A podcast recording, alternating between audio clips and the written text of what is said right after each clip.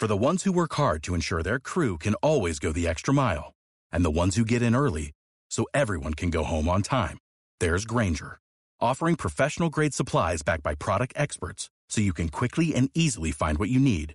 Plus, you can count on access to a committed team ready to go the extra mile for you. Call, clickgranger.com, or just stop by. Granger, for the ones who get it done.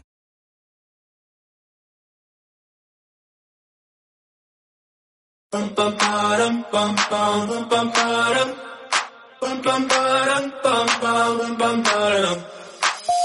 god, oh my god, these feelings just begun.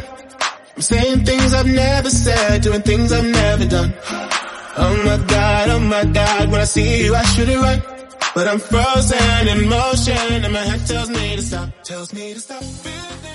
Muy buenas a todos, oyentes de Cheque Mafia, bienvenidos al podcast por partido del Valencia Celta. Por fin y tras muchas semanas sin ganar, el equipo de Javi Gracia pudo encontrar la victoria ante el equipo del Chacho Caudet. Marcó Manu Vallejo en el 94 y Gameiro en el 98. Y aquí estamos para analizar el encuentro con Raúl García Uceda Hernández. ¿Qué pasa, Raúl? ¿Cómo estás? Muy buenas, ¿qué tal familia? Ya estamos por aquí. Esta semana la encaramos mejor, ¿no? ¿O qué? Sí, la verdad, porque las últimas semanas veíamos a un Valencia triste, desolado, desamparado por el campo. Y ayer la primera parte del encuentro entre el equipo gallego fue similar, ¿no, Raúl? Sí, bueno, eh, las sensaciones de la primera parte tampoco eran del todo buenas, ¿no? Fue un poco sosa, un poco aburrida, faltó chicha, ¿no? Que digamos, durante la primera parte. Eh, no sí, que, hubo ningún intercambio de golpes entre los dos equipos. Sé que yo No. recuerde, no hubo... sí que es verdad que la, la actitud se, se notaba que era diferente, ¿no? De- del equipo, salió con más ganas, pero tampoco consiguieron convertir esa actitud en ocasiones, ¿no? La verdad. Un poco, un poco sosa. Hubo un gol anulado a Daniel Vaz, eh, bien anulado, creo yo. Bueno, luego hablaremos de las jugadas polémicas, que Raúl es árbitro también y veremos su interpretación acerca de la roja a Rubén Blanco, pero esto ya en la segunda parte. En la primera parte hay un gol anulado a Daniel Vaz y poco más que señalar. Yo creo que todo el valencianista se fue al descanso pensando que en la segunda parte únicamente la cosa tenía que mejorar, porque ir a peor no podía ir. Y en la segunda parte se vio a un Valencia eh, como más volcado hacia el ataque. Y vimos a una persona, a un futbolista que empezó a tirar del carro. Y esa persona fue Kanjin Lee. Kanjin Lee, que aquí en el podcast desde hace varias semanas se le está pidiendo su liberación del banquillo, se está pidiendo más protagonismo para el coreano. Y ayer dio un golpe sobre la mesa. ¿Tú qué opinas de tu amigo el coreano? Sí, bueno, yo, yo pienso que fue el mejor del partido, la verdad, el otro día. Creo que fue posiblemente su mejor partido con el primer equipo del Valencia hasta el momento. Y, y ya, ya lo comentábamos la semana pasada, ¿no? Que era un partido en el que tenía que jugar, que el Celta era un rival al que le podía venir bien Canjin, ¿no? Porque Celta es un equipo ofensivo que te juega al ataque y Canjin entre líneas te puede aparecer y crear peligro, ¿no? Como comentamos. Y realmente así fue. Fue un jugador muy destacado el otro día y, y gracias a, a un pase que se, que se saca de la chistera, ¿no? Sí. Muy- a mí me recuerda mucho a Silva. A Silva, este. Silva, me a recuerda Silva. mucho a Silva, la manera de moverse, la manera en que lee los espacios, lee el juego y, y tiene ese puntito de magia, ¿no? Me recuerda muchísimo a Silva y la verdad me encanta por, por, ese, por esa parte. Y, y sí, la, la verdad es que consegui- conseguimos ese gol gracias a, a un pase que se, que se saca de la chistera, ¿no? Y, y, y una gran actitud de Manu Vallejo también. Hay que Sí, ver. Hablaremos luego sobre el gaditano, pero vamos a centrarnos un poquito más en Kanjin Lee. Vimos como eh, vimos un Kanjin Lee diferente. O sea, podríamos eh, ver como el coreano en partidos anteriores se quedaba mucho más arriba, pero en, en el partido ante el Celta bajaba a recibir muy al medio del campo. No sé si tú notaste este cambio en su forma de jugar. Quería más el balón y venía más a recibir a la zona donde estaban Soler y Rachik. Y durante todo el partido hizo magia. No me acuerdo de la ruleta de- después de un caño, el pase que le filtraba a Maxi Gómez, a Manu Vallejo. Estaba todo el rato intentando romper esas líneas que, como tú comentaste en el anterior podcast, creías que podía romper, cosa que consiguió. Y sin jugar mucho, es uno de los máximos asistentes de la liga, ¿no? Y esto está empezando a rumorearse por la afición. Le queda poco de contrato al coreano. Y me gustaría saber, Raúl, si crees que el Valencia va a renovarlo porque no es titular, no está teniendo el protagonismo que debe tener un jugador como Kanji Lee esta temporada, porque esta temporada es para que él demuestre que está aquí y es una realidad. ¿Tú crees que el Valencia lo va a renovar teniendo en cuenta todo esto o que se le va a escapar otra joya más que se le escapa como puede ser eh, Ferran Torres o Isco Alarcón? De cualidades parecidas, Isco y Kanji Lee también. Sí, bueno, primero te voy a dar mi opinión, ¿no? Yo creo que es un jugador que tienes que, tienes que apostar por él, tienes que renovarlo sí o sí. Tampoco me refiero a que hagas una locura, ¿no? Sí, correcto. Tampoco ponle la cláusula más alta, tampoco. O sea, pero renovarlo, si te pide un poquito más de lo que gana, dárselo, ¿no? Estás hablando de... Sí, estoy hablando de... Yo, yo he escuchado también por ahí que Kanjin, para renovar también lo que pide es más minutos, ¿no? Obviamente, como cualquier futbolista va a pedir más dinero, es, eso es normal, pero, pero sobre todo lo que, lo que pide es un proyecto deportivo, ¿no? Donde también tenga minutos y él sea importante. Yo sin duda lo renovaría. Ahora, ¿qué, qué pienso que va a hacer el club? Pues la verdad es que yo tengo muy mala espina, ¿no? Me parece que es una situación muy similar a la de Ferran Torres, y, creo que el jugador tiene la sartén por el mango, ¿no? Cogida. Creo que el Valencia está, está por detrás, ¿no? En la negociación. Creo que, que tiene más las de perder, porque recordamos que acaba contrato el verano que viene. Correcto, ¿no? Este verano ya. Eh, Verano del 2022. Ah, verano del 2022. Exacto. Entonces, eh, entonces a partir del año que viene ya quedaría libre.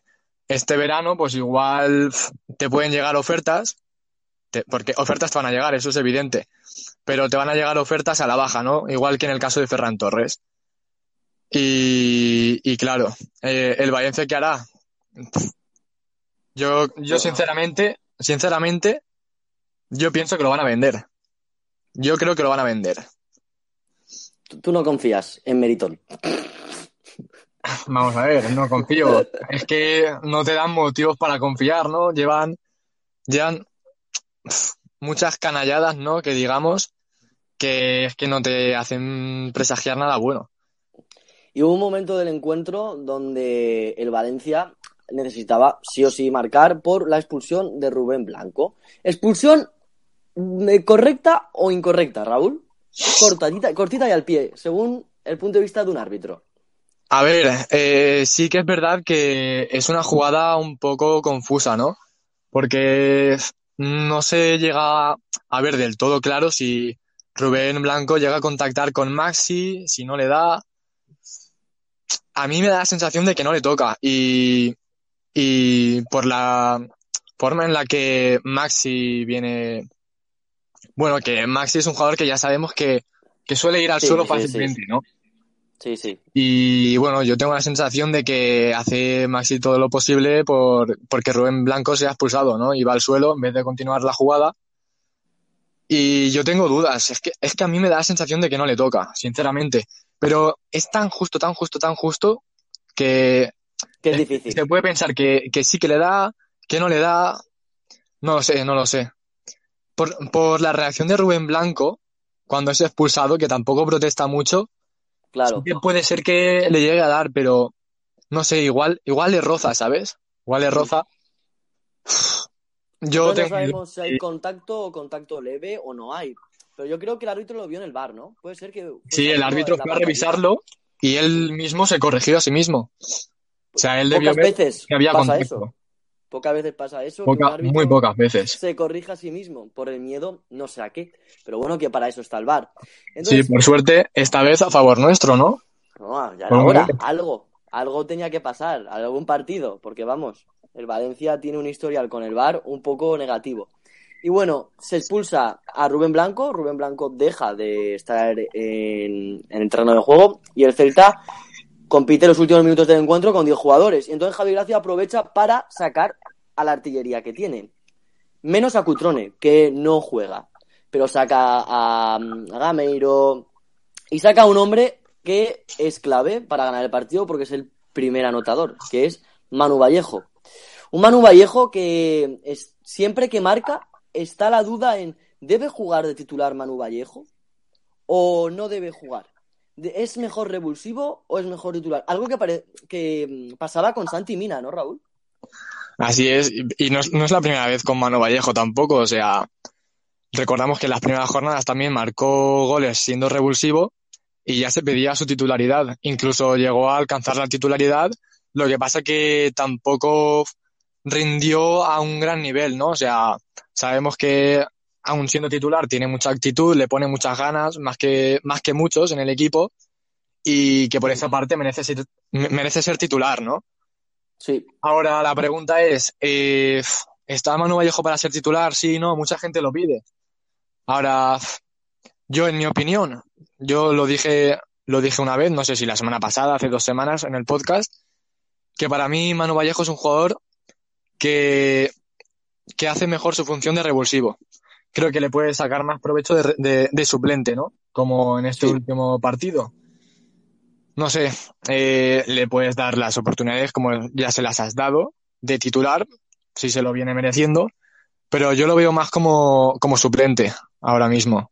Igual, lo, estábamos. igual sí que lo puedes colocar en banda y probarlo ahí. Eso te iba a titular. contar yo, porque claro, ahora con Guedes pues jugando a la nada y comiendo cereales, cuando, que por cierto, no jugó, contra el Celta no jugó Guedes, no salió al campo, ni de titular, y con Alex Blanco siendo el único sustituto debido a que Cheisev sigue lesionado desde el año 2010, no te queda otra que probar a Manu Vallejo como extremo izquierdo. Entonces, a lo mejor ahí tiene la oportunidad Manu Vallejo de ser titular, si no es como delantero centro. Sí, así, yo es que si, si lo veo de titular en alguna posición, tiene que ser ahí, porque ya te digo, para mí Kanjin tiene que ser intocable en el 11 titular, tiene que jugar siempre, y Manu Vallejo como delantero centro, él solo tampoco lo veo, ¿no? No creo que sea su posición más adecuada, y, y creo que rendiría más jugando en banda, con Kanjin por el centro y un delantero como referencia. Creo que ahí sí que podría rendir más. Bien, y hablamos ahora también de Kevin Gameiro. El segundo goleador de la noche que marcó, no marcaba desde Granada, creo recordar, y sinceramente yo me alegré por él. He criticado mucho a Kevin Gameiro, pero bueno, sabemos que Kevin Gameiro es un delantero que cuando está en racha marca todo lo que toca y creo que necesitaba marcar, necesitaba respirar y espero que Kevin Gameiro, porque el chut que hizo me recordó mucho al Gameiro de la temporada 2019 del año de Marcelino, cómo empala el balón, cómo destroza la red, creo que tiró con rabia. Y yo creo que gol a lo mejor eh, cambia la actitud que tenía en los últimos partidos. ¿Tú crees que Gameiro va a volver a, a ser otro Gameiro o va a cambiar el chip? Bueno, eso es lo que quisiéramos todos, ¿no? Que Gameiro fuese el Gameiro de, de los dos años con Marcelino, ¿no? Un pedazo de futbolista que ha rendido de maravilla y que esos dos años ha sido pues muy querido, ¿no? Sobre todo por, por su participación en la Copa del Rey del 2019, donde tuvo un papel muy importante. Sí, correcto. Eh, ahora lleva una temporada muy mala, ¿no? Realmente, por calificarla de, de alguna manera. Mala, sí. Y, y bueno, tampoco vamos a lanzar campanas al vuelo, ¿no? Por, porque haya marcado hombre, no, pero te alegras. Yo me alegro. Te alegra, sí, claro, yo me alegro por él. A mí es un chaval que ahora mismo no me gusta cómo lo está haciendo, pero lo voy a respetar, lo voy a respetar porque me ha dado alegrías, ¿no? Al fin y al cabo, y tampoco es, es un chico que parezca que sea malo para el vestuario, tóxico, No, ¿no? no, para nada. Tiene un buen comportamiento, es un profesional y por esa parte bien. Quitamos eh, y apartamos el tema Gameiro y hablamos también de una novedad que tuvo el once inicial y terminamos ya el postpartido con Cilesen en la portería que volvía tras una lesión eh, de muchos meses que creíamos que no iba a poner Javi Gracia y que para sorpresa de todo el mundo apostó por el holandés y lo puso por delante de Jaume. También cabe res- resaltar y recalcar que no tuvo gran, grandes problemas Cilesen en el partido del sábado y tampoco demostró que estaba a un alto nivel, porque Celta no se acercó mucho a la portería. Pero Si hablamos de alguien también a destacar es eh, Thierry Correia. Yo creo que el corte de pelo le ha hecho algo parecido a Miguel Brito, al mejor Miguel Brito que hemos visto en Valencia, porque sinceramente el partido que hizo ayer fue muy bueno. No para de subir, no para de bajar, ya lleva varios partidos igual. No sé si es que yo me estoy alegrando mucho por Thierry Correia, si él se ha puesto las pilas o es que de verdad hay una progresión. ¿Tú qué crees? Eh, sí, estoy de acuerdo. A ver, yo ya sabes que yo quiero ser cauto, ¿no? No, tú siempre eres muy cauto. Menos con Kanji Lee es cauto. Ni, ni el año pasado lo mataba, ni este año digo, Buah, es un jugador una maravilla, No, no, no, vamos hombre. a sacar 40 kilos por él, Tampoco es cancelo, no. eso. Calma, ¿no? Claro. Sí que es verdad que está dejando buenas sensaciones últimamente, está mejorando, parece estar más concentrado y se le ven cositas, ¿no? Se le ven cositas en ataque, sobre todo, y en defensa, pues Ha mejorado está, mucho. está mejorando algo, está mejorando algo, no tiene tantos fallos como tenía antes y bueno, pues todo eso pues suma, ¿no? Para el equipo. Yo creo que lo que mejor ha hecho Correia es volver corriendo. Porque antes volvía andando. Y ahora vuelve corriendo. Yo creo que ese pasito ha sido una mejoría que creo que hasta el propio Thierry Correia eh, lo ha notado. De cara a este fin de semana, a un partido muy importante, porque recordemos que se ha apretado la parte baja de la clasificación. El, El- el Elche de, mm, eh, ¿quién es? de Fran Escribá ganó su partido. Y el Huesca de Pacheta también ganó su partido. Y en- el Valencia se enfrenta contra el Getafe de Bordalás. Entonces, ¿cómo piensas que va a ser el encuentro? ¿Eres optimista de cada partido? ¿Se nos puede, uno, o escapar el descenso o acercar? ¿Tú qué crees que va a pasar? Pues a ver, eh, claramente soy más optimista que, que antes, ¿no? Respecto a este partido contra el Getafe. Pienso que va a ser un partido muy complicado, eso sí. Es el Getafe. El, el, Ge- el Getafe, dicho el Getafe, No, ¿no? no, no, pero que es complicado porque es el Getafe, no por otro. Porque el Getafe Ah, vale. juega. Sí, sí. Sí, eh, va a ser un partido muy complicado. Además, ellos es- se están jugando también el descenso. Es que están ahí abajo, están más abajo que nosotros ahora mismo. Y, y Bordalás también eh, tiene su batalla personal porque él también se la está jugando. Se habla de que lo pueden tirar, no sé, no sé. Ojalá, ¿no? Realmente, ojalá lo tiren. Claro, ¿para qué? ¿Para qué? No le deseo el mal, Para- pero ojalá lo tiren para que lo podamos fichar nosotros. O sea, tú quieres el mal para una persona, pero para beneficio propio. ¿No? El fin, el fin Eh, justifica los medios.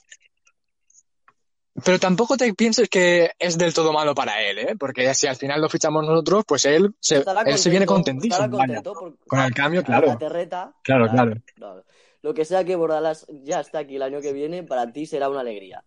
Y terminamos el pospartido del Valencia Celta y hablamos sobre la Champions. Vuelve la Champions.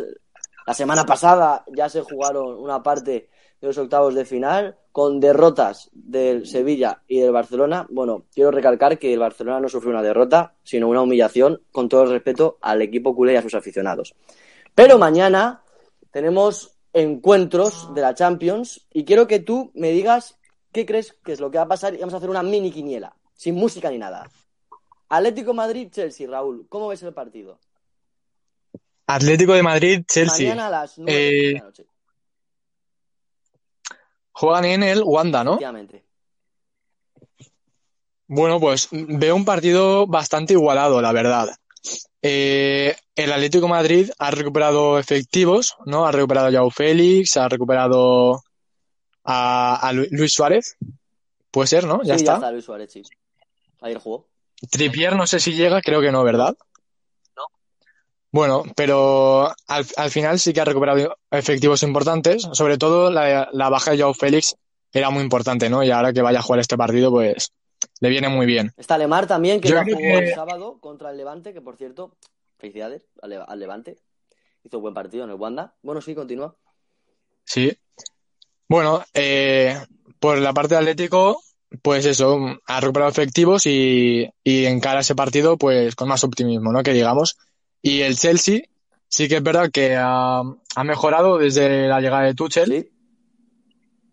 Y, y bueno, eso equilibra un poco la balanza, ¿no? Sí que es verdad que yo doy un poco por favorito al Atlético de Madrid, me parece un equipo más sólido. Y, y yo pienso que ganará el Atlético de Madrid y además que no recibirá ningún gol. Un 1-0, por 1-0 ejemplo. por. Te mojas. Yo creo que la eliminatoria la gana el Chelsea, pero el encuentro de mañana será para el Atlético de Madrid. Ahí queda. Segundo partido, Lazio, Bayern de Múnich. Vamos a decir, tampoco es que sepamos nosotros mucho de la Lazio y del Bayern. Yo creo que el favorito el Bayern, ¿no?